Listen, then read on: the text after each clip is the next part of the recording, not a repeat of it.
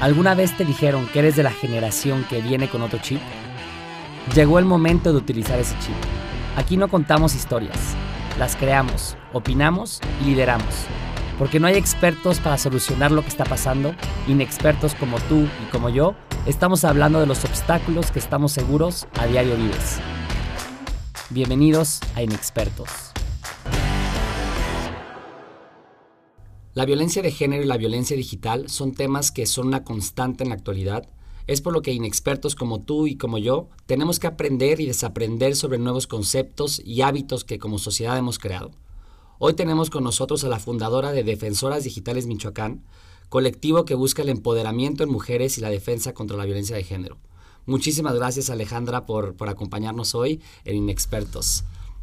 Muchas gracias a todas, todos y todos por invitarme a este espacio, a Creo Morelia por, por escucharnos y por el trabajo que han hecho, que los he estado siguiendo y es maravilloso. Creo que solamente así se construye ciudadanía acercándonos, impulsando proyectos y la verdad es que me encanta desde los baches, este, o sea, cosas impresionantes y yo creo que podríamos hacer cosas maravillosas juntas, juntos. y así. Qué padre, Alejandra. Oye, primero para, para la audiencia, platícanos quién es Alejandra. Ok, ah, yo soy Alejandra, Alejandra fragmentada, tengo varios este, personalidades. Bueno, yo soy Alejandra, soy eh, licenciada en Derecho, eh, me especialicé en Derecho Ambiental. Eh, obviamente también tengo estudios en género en diversas ramas que del estudio de Viene. Soy locutora también, tengo un podcast que se llama Abórtalo Todo con Radio Cósmica, en donde promovemos la Agenda Nacional del Aborto en México. También actualmente tengo un blog digital que se llama Ciberactivísima, en donde traemos temas de parlamento feminista, en donde todos los temas son feministas y una crítica eh, con, un con un ojo de buena cubera y a ver qué está pasando en Michoacán y todo lo estamos denunciando. Soy activista 24 horas al día, me gusta mucho alzar la voz por las que, personas que no lo pueden alzar y más pues por nuestras muertas que ya nos las arrebataron y ya no van a volver.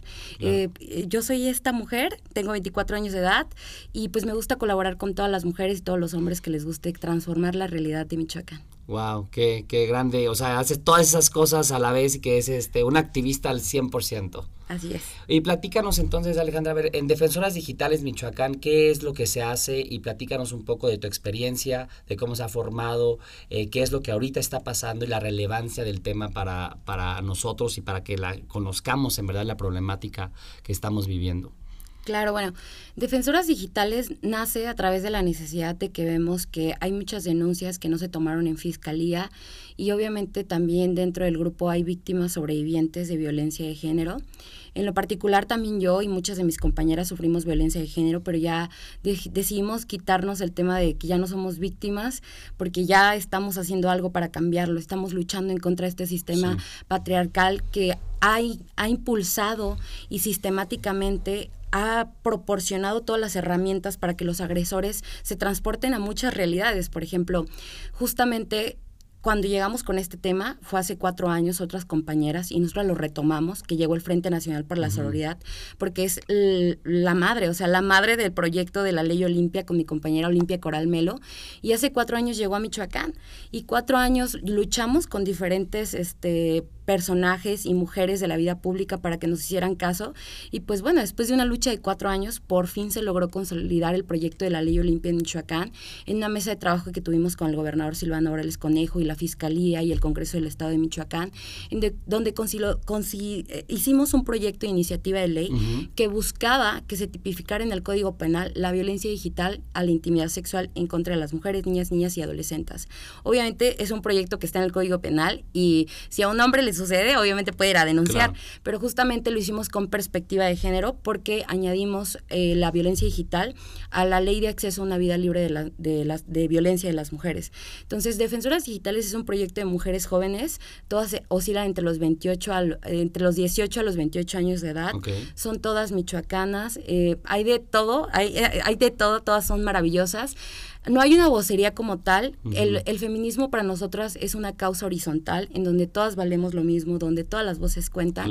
Y pues sí, ese es nuestro proyecto de Defensoras Digitales, un proyecto de las mujeres jóvenes para todas las mujeres de Michoacán, que nos gustaría pues invitarlas a todas que pertenezcan porque es muy importante el activismo de las mujeres. Justamente la cuarta ola del feminismo es la, el, feminismo de las mujeres jóvenes, en el activismo en las redes sociales que se está viendo cada vez más grande porque ya no, ya, o sea, nuestras voces ya nadie las va a callar, llegaron para quedarse, para que retiemblen, para que, así como está la toma de la ocupada de la Comisión Nacional de Derechos Humanos, vamos a tomarlo todo hasta que se haga justicia por las víctimas de violencia de género. Claro, wow, que en verdad es una gran organización y me encanta que sean pues estas mujeres y jóvenes eh, empoderándose con medios digitales, utilizando la tecnología para decir, oye, ¿sabes qué? Aquí estamos y no nos vamos a ir, ¿no? Así es. Eh, oye, platícame, está, fuera del aire estamos platicando de, de en sí el, gran problema que tenemos y que me estabas eh, eh, contando estos casos que te ha tocado atender y qué es lo que están haciendo hoy, el acompañamiento y demás. Entonces, ¿por qué no nos platicas un poco de eso para que podamos en verdad que ilustremos el problema porque creo que a veces no, no la ciudadanía o la gente en general no tenemos como claro cómo se, cómo se hace esta violencia de género en, en términos digitales, ¿no? Entonces, ¿por qué nos platicas un poquito de eso? Claro, es muy preocupante porque, bueno, les platicaba en línea y obviamente todos nos dimos un sacadunda, todas y todos, porque aquí, bueno, lo que pasa es que Michoacán ocupa el segundo lugar en producción de pornografía infantil en el mundo. Es muy preocupante. En el mundo, o sea, ni siquiera en México, en el mundo, de pornografía infantil. Así de grave está el tema. O sea, se produce más pornografía infantil aquí en Michoacán que en cualquier otro país. Bueno, en segundo lugar, pero que en cualquier otro país, que cualquier otro lado en Michoacán. Así es. Incluso el tema de la trata virtual en Internet también está muy preocupante porque los mercados de explotación sexual digitales en, en, Internet eh, se quedan ahí. O sea, porque lo que pasa es que las víctimas de violencia digital, normalmente cuando llegan con nosotras lo único que quieren, o sea, más que tengan acceso a la justicia, es que sus contenidos se bajen. y, todas las chicas que llegan, llegan culpables, o sea, llegan pensando que ellas son las culpables. Llegan, ¿sabes qué? Ya sé que la regué, que yo me tomé las fotos, que yo me grabé, y es que es el momento de explicar qué es la violencia y la intimidad sexual. Obviamente es es a través de los medios digitales y es toda esa violencia que se perpetúe cuando una chica es grabada con o su, su consentimiento y que estas imágenes se perpetúen en los medios digitales y se viralicen. Porque tú, lo, vemos con cualquier cosa. Por ejemplo, un video de un perrito diciendo el nombre de alguien así, se hace 100 mil likes, 100 mil compartir, pero ¿qué pasa en la violencia y la intimidad sexual? Cuando suben una foto de una chica desnuda para mercadearla, para ofrecerla, para burlarse, un like es un transformado en me gusta que ella esté desnuda ahí. Un me diviertes, me divierte que ella esté perdiendo la intimidad. Es un apoyo. Un me enoja, o sea, a lo mejor es el de nosotros las feministas, de cómo va a estar compartiendo esto. Pero la, la violencia y la intimidad sexual en Internet ha aumentado. Estos siete años va en aumento y con el aumento de la era digital y el aumento del acceso a la información, también la violación de datos personales. La, el modus operandi de estos mercados de explotación sexual en Internet va de la siguiente. Suben, por ejemplo, la fotografía mía, Alejandra, con ropa. Ella es Alejandra Anguiano González, tiene 24 años de edad, este es su domicilio, este es su número de teléfono y pues bueno, eh, a 500 pesos la puja para yo subir sus fotos a internet. Y así comienza, en 500 pesos la puja. ¿Qué digo 500? 200 pesos, 20 pesos empieza la puja para que suban un video supuestamente mío en internet. Y así empiezan a mercadear. Violan tus datos personales. Ahora, la trata virtual de personas, antes, bueno, ahora todavía siguen teniendo a mujeres en puteros o las siguen teniendo en hoyos encerradas para que abusen sexualmente de ellas muchos hombres.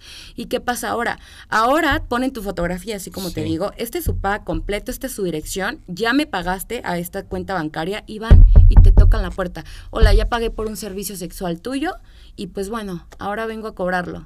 Así es la, trata de eh, la, trata virtual de mujeres en internet. Y tú como digo, como víctima ni cuenta te estás dando que esto está pasando. Claro, ni cuenta te estás dando a, menos de que ya viste tu contenido íntimo filtrado en internet. Por ejemplo, en los metros de Ciudad de México había unas páginas que decía tu crush metro no sé qué, Acatlán, como se llama en esos lugares, y eran hombres siguiendo a las espaldas a mujeres, grabándolas por atrás y diciendo, me enamoré de ella, es mi crush, ayúdenme a encontrarla. Imagínate el miedo de ir caminando y que alguien te esté grabando, o ya no sabes ni siquiera, o sea, con quién te estás topando, o sea, incluso para tener intimidad sexual con tu pareja, ¿qué tal si alguien te está grabando y al rato eso termina en sextorsión y en feminicidio, como lo platicábamos, ¿no?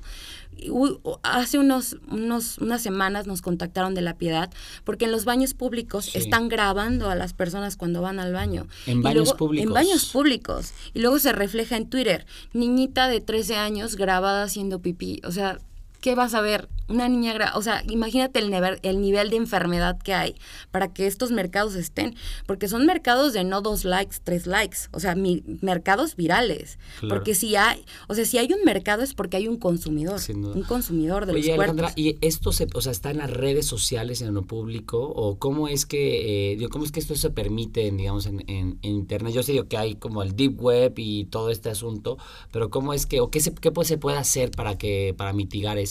Claro, obviamente no voy a decir las páginas de Twitter porque eso es ayudar y a la complicidad, pero obviamente los puedes encontrar titulados con Michoacán siempre, o sea, así te lo digo. Y son mercados de explotación que dicen, eh, por ejemplo, los mercados de explotación sexual más famosos que hay en Michoacán va desde nombres de profesoras hasta nombres de niñitas así pequeñitas como Lolitas, Michoacán, cosas así.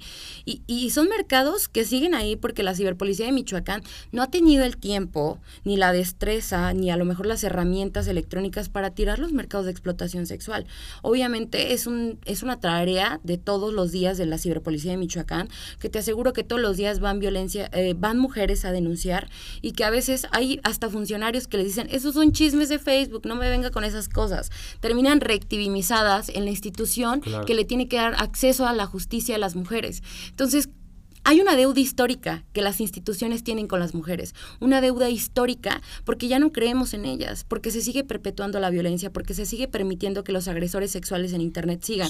Ahora imagínate, si no creíamos que la vida offline se iba a traspasar al espacio digital, pues ya pasó. La vida offline, la, la vida online ya llegaron, ya están juntas. Claro, ya es lo mismo. Ya es lo mismo, no podemos ya hacernos de la vista gorda. Lo que está pasando, la violencia digital no es nueva la violencia digital es resultado de la violencia sistemática que vivimos las mujeres día con día y que ahora se perpetuó y se traspasó a un espacio digital. Oye Alejandra, pues estás eh, presentando toda una problemática gigantesca que evidentemente tenemos que atacar y que hay funcionalidades en todos lados, pero como eh, sociedad y como ciudadanos, eh, digamos, normales, eh, cómo, cómo podemos ayudar o qué es lo que debemos de hacer, cuál es la recomendación a que, a que esto no siga pasando, o sea, cómo nos involucramos en esto. Bueno, les platicaba mucho que no solamente por vía del sexting, o sea, del consentimiento de la práctica sexual, que hay que decir una cosa, el sexting no es un delito, lo que es el delito es compartir el contenido sin el consentimiento de la, otra, persona. claro, esa es la tipificación. libre de hacerlo, es una intimidad. El sexting es una libertad sexual. Claro. Es como tener sexto. Sex Sexting es un acrónimo, por ejemplo, sex es sexo y stink es mensaje, o sea, sexo por mensaje. Es una palabra eh, estadounidense.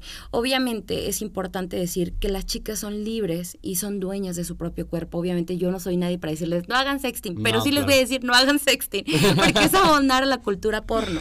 A ver, ¿Por qué nuestros cuerpos son tan consumibles? ¿Por qué nuestros cuerpos son explotados en Internet y en la vida offline y en la vida online? Porque obviamente hay, una, hay un problema sistemático patriarcal que viene de la explotación y de la hipersexualización de los cuerpos femeninos de la mujer. El cuerpo de la mujer vende en Internet, vende en la televisión, vende en cualquier medio en el que lo pongas, unos senos, un trasero, siempre va a vender, pero siempre femenino. Incluso los las, las personas que practican la sofilia, fíjate qué asqueroso esto, le pintan los labios a los perros, los feminizan. ¿Esto qué quiere darte a entender? Que el cuerpo femenino está hipersexualizado y por eso son mercados de explotación que se perpetúan. ¿Qué podemos hacer las ciudadanas, los ciudadanos y los ciudadanos para erradicar la violencia de género? Pues escuchar, escuchar las luchas legítimas de las mujeres, no minimizarlas, enseñarle a nuestras niñas que no deben de ser delicadas, ni princesitas, ni perpetuar los roles de género que nos han implicado como el sexo débil a las mujeres. Debemos ir erradicando los roles de género que tanto le hacen daño a las mujeres y a los hombres, de todo México, ¿no? Y de todo el mundo, porque es un, o sea, la violencia de género no solamente existe aquí, existe aquí en China, ¿no? Y se perpetúa por los medios digitales y se va a seguir eh, haciendo una cadena de, de, seguir compartiendo estas conductas hasta que no nos veamos como unos iguales. Por eso las, las relaciones de pareja son tan desiguales entre hombres y mujeres, porque los hombres y las mujeres no nos vemos como iguales, no nos respetamos como iguales. Entonces es importante ir viéndonos como humanos, o sea, y, y y es importante también llamarnos humanas, porque justamente hasta cuando pensamos en los derechos humanos, si hacemos una introspección todos los que estamos aquí, cuando pensamos en derechos humanos, ¿en qué pensamos? luego dices la palabra humano, piensas en una figura de un hombre, nunca en la figura de una mujer. Y bueno, a Olimpia le costó la guillotina allá en Robespierre, en, esta época en Francia, porque empezamos a hablar de los derechos humanos de las mujeres. ¿Cuándo se nos va a tomar en cuenta? En el momento en que las mujeres empecemos a tomar puestos y lugares que nos pertenecen. ¿Cómo vamos a poder hacer? Ayudando a nuestras hijas a que empiecen a emprender en la tecnología. Correcto. Porque, a ver, Facebook es creada por Mark Zuckerberg. Él es el primer, el primer agresor sexual digital en Internet registrado, es Mark porque Mark crea esta red para burlarse de su exnovia y para comparar la belleza femenina de los campus cercanos a Harvard. Entonces, tenemos que el creador de la primer red social es un violador, bueno, pues no voy a decir esa palabra, un violador digital, es un machirulo, un agresor digital. y, y, bueno, obviamente Mark crea este espacio de Facebook, es creado por un hombre, ¿y por qué no hay más herramientas tecnológicas creadas por mujeres? Es momento de erradicar los roles de género y decirle a las mujeres que debemos de ser ingenieras, que debemos de ser hackers, que debemos de ser científicas, que debemos de ser doctoras. Para que la violencia de género disminuya, las mujeres deben de ir agarrando los espacios que solamente han pertenecido a los hombres. Porque si tú le pones al Congreso del Estado más mujeres, las leyes van a tener más perspectiva de género. Porque si le pones a la ciencia más mujeres, la ciencia va a tener perspectiva de género.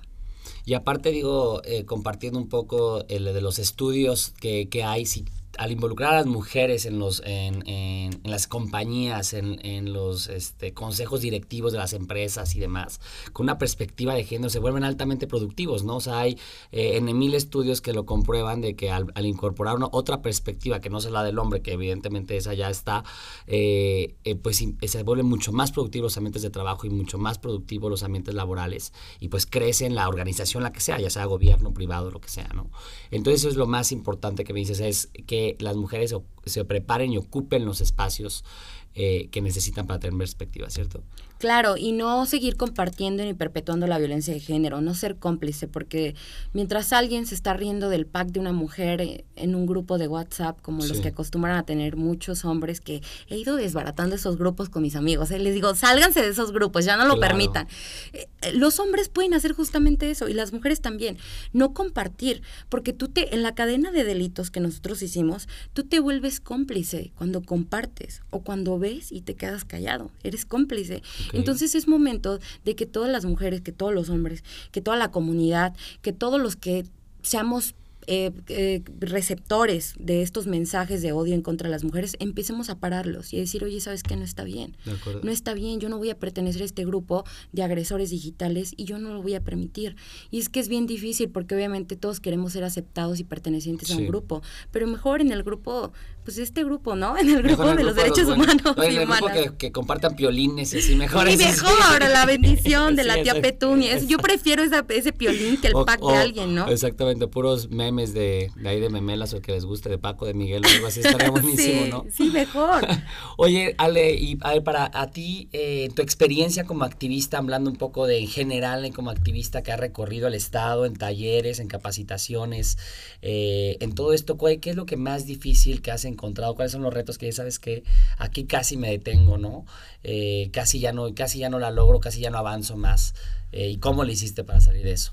Bueno, que ya me costó, bueno, casi los 113 municipios nada más me faltó Aquila, nada más Aquila, la colita, pero los 113 municipios los recorrimos y conocimos a todas las mujeres porque justamente yo pertenecía a un programa para poder erradicar la violencia de género a través del empoderamiento económico de la mujer. Claro. Para nosotras es muy importante hablar del empoderamiento económico de la mujer porque gracias a que las mujeres adquieren eh, una independencia económica, van a poder erradicar la violencia, huir de los hogares en donde se perpetúa, en donde viven con sus agresores. Cuando yo lo veía fue en 2019 que recorrimos todo el estado, conocí a mujeres magníficas, desde mujeres artesanas hasta mujeres productoras, hasta mujeres gasol, que tienen gasolinerías, así te lo digo, o sea, mujeres que yo digo, wow, ¿no? Y puedo decir con certeza, que el corazón de Michoacán se encuentra en sus mujeres, porque las mujeres de Michoacán han hecho de todo. y más porque la migración en nuestro estado es tan grande que las mujeres adquieren el estar al frente de sus familias cuando sus esposos, sus esposos migran. Incluso son las mujeres que han tenido que defender sus territorios eh, para que no se los quiten. Las mujeres purépechas, las mujeres indígenas, o sea, hay una lucha impresionante de las mujeres en Michoacán. Y yo iba a los, a los municipios y les decía, a ver, estos son los roles de género, y ellas los, lo entendían, o sea, mujeres mujeres que incluso no sabían leer y escribir, sabían que era la violencia de género y sabían cómo combatirla. Porque habían sido víctimas. Sí, claro, porque habían sido víctimas de ello. Y a lo mejor, si no conocían los términos que han estipulado todas las mujeres que hemos luchado por los derechos humanos de las mujeres a lo largo de la historia, ellas sabían, es que yo no voy a dejar que a mi viejo me pegue. Yo ya le pego, me decían, y yo no, tampoco se trata de eso, señora. Y muchas veces, con lágrimas, por ejemplo, tuve la oportunidad en Lázaro Cárdenas de compartir con muchas mujeres que con lágrimas me decían, ya no aguanto, ayúdame a divorciarme. Y yo, claro, no se diga más, aquí viene y acabamos de buscar la firma de su agresor. Y es que es magnífico como ellas ya quieren superar eso. Y justamente hacíamos un, un ejercicio padrísimo de catarsis emocional donde decíamos, ¿quieres esto para tu hija? ¿Quieres esto para tu hijo? Y ellas decían, no, Yo no quiero esto para mi hija, yo no quiero vivir esto. Y desde la meseta Purepecha hasta Lázaro Cárdenas, hasta Huetamo, hasta Apatzingán recorrimos y todas las mujeres sin bien todas son diferentes, porque Michoacán tiene 113 municipios y de municipio a otro, aunque estén pegados, piensan totalmente diferente. Igual producen, sí, claro. Entonces, al escucharlas a todas me di cuenta que todas tenemos el mismo mensaje. No queremos que nuestras hijas repitan la misma historia. Y es que sí, ahora lo estamos viendo en Ocupa, en Ciudad de México. Las mamás son el punk, el punk no ha muerto, son ellas las que han luchado por nosotras, son las que le lloran a sus muertas, son las que le exigen al Estado, son las que están ahí luchando. Y así lo vi yo en Michoacán. También las mujeres que están al frente de su familia son las que luchan, son las que no se callan, son las que buscan al gobierno, al Estado, a, las instituciones, son las que exigen justicia y las que exigen, o sea, exigen todo, porque obviamente ellas ocupan educación financiera para no morir, porque sus proyectos pueden ser muy buenos, pero si no tienen acceso a educación financiera, pues no van a progresar. Entonces, sí sería bueno viendo cómo va a conformarse el gobierno de 2021 en Michoacán, porque se viene una elección muy importante para el gobierno de Michoacán y las elecciones más grandes en el país, porque se vienen a renovar muchas cosas. Entonces, es importante que empecemos a hacer un ejercicio político, porque al final del día quien toma las decisiones son la Cámara de Diputados, el gobierno de Estado y pues el, el, gobierno judicial, ¿no? El Poder Judicial. Entonces, es importante ir viendo cómo se van a renovar, escuchar los discursos, conocer las historias y saber a quién vamos a votar porque es importante saber quiénes van a tomar las decisiones. Es importante que las mujeres también adquieran y tengan voz en la política, en la política electoral, claro, porque en la política pues todos los días hacemos política, sí, claro, Claro. No, hombre, qué gran, qué gran, qué gran labor y qué, qué padre que te dediques a justamente no dejarlo solo en las capitales, ¿no? En, donde es este, los medios urbanos, sino a, a, ir a todo el estado a recorrerlo y a encontrar estas grandes historias y ver como que sí existe la esperanza porque sí hay el cambio, ¿no? Eh, bueno, pues Ale, la verdad es que ha sido un gusto platicar contigo hoy. Antes de que te vayas, en una tradición de que estamos eh, perpetuando en, Inexpertos, te voy a hacer tres preguntas.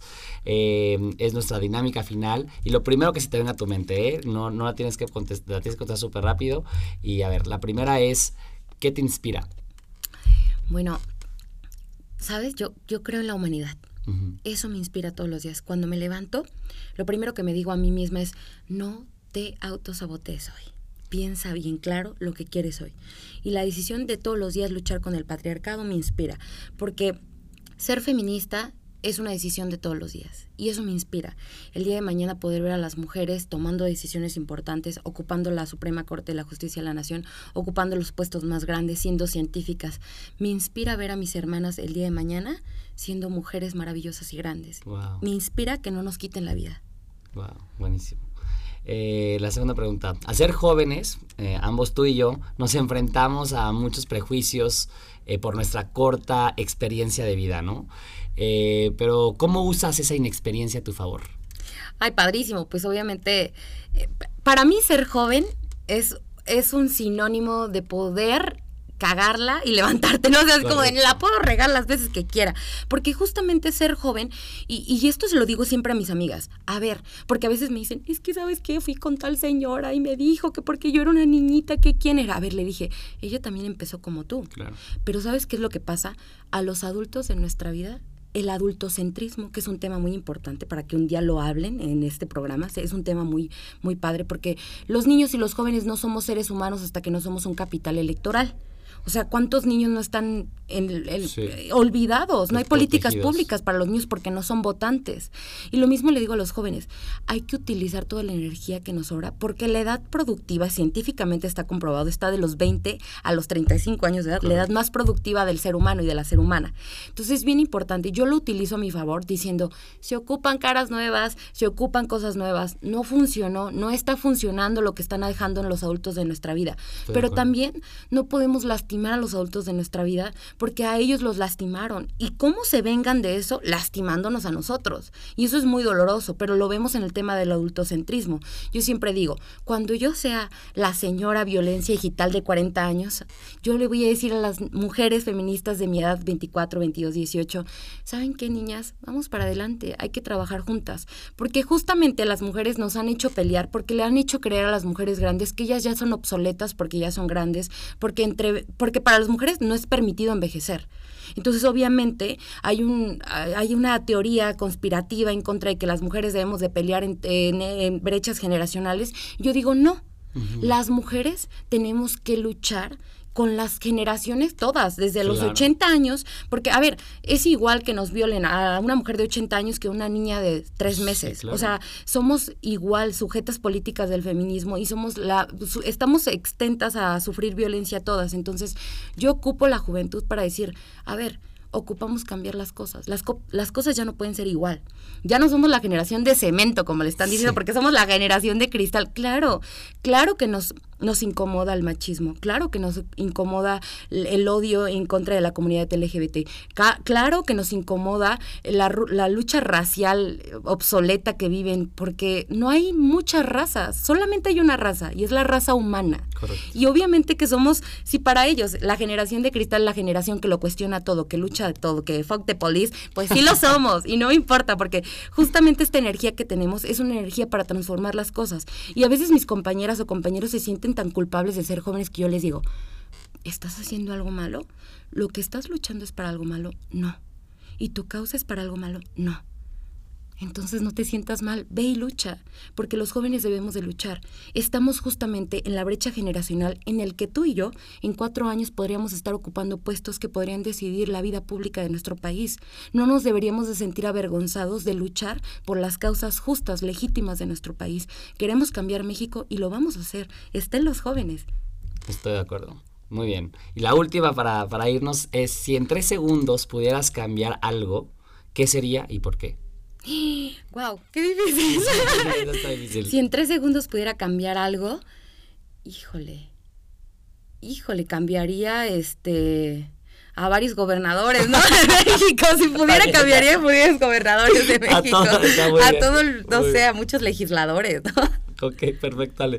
Pues verdad, muchas gracias, Ale, por toda la labor que has hecho, eh, por este activismo que no se te acabe, como tú dices, es este, hay que luchar y hay que, hay que pelear por un nuevo modelo que sí creemos y que queremos construir juntos. Así que en verdad me da un orgullo que hayas estado con nosotros y pues gracias por, por escuchar en Expertos y por acompañarnos y crear otro espacio donde poder expresarnos sobre temas que nos importan y, y que son reales, ¿no? Em, yo me llevo al final tres, tres conclusiones. Una es que la juventud es para transformar y que necesitamos hacerlo. También algo que aprendí de ti hoy, Ale, es que no hay que darse por vencido y hay que, hay que seguir luchando y hay que irnos con, con, eso. Y lo tercero es de que juntos tenemos que reconocer eh, el valor que tiene obviamente la mujer en nuestra sociedad en todos los ámbitos y eh, involucrarnos para empoderarla, ¿no? Entonces eso, con eso sí que muchas gracias Ale. Eh, los invito a compartir sus comentarios e inquietudes sobre este tema de hoy en nuestras redes sociales, en Facebook como Inexpertos Podcast y en Instagram como inexpertos.podcast. Así que muchas gracias.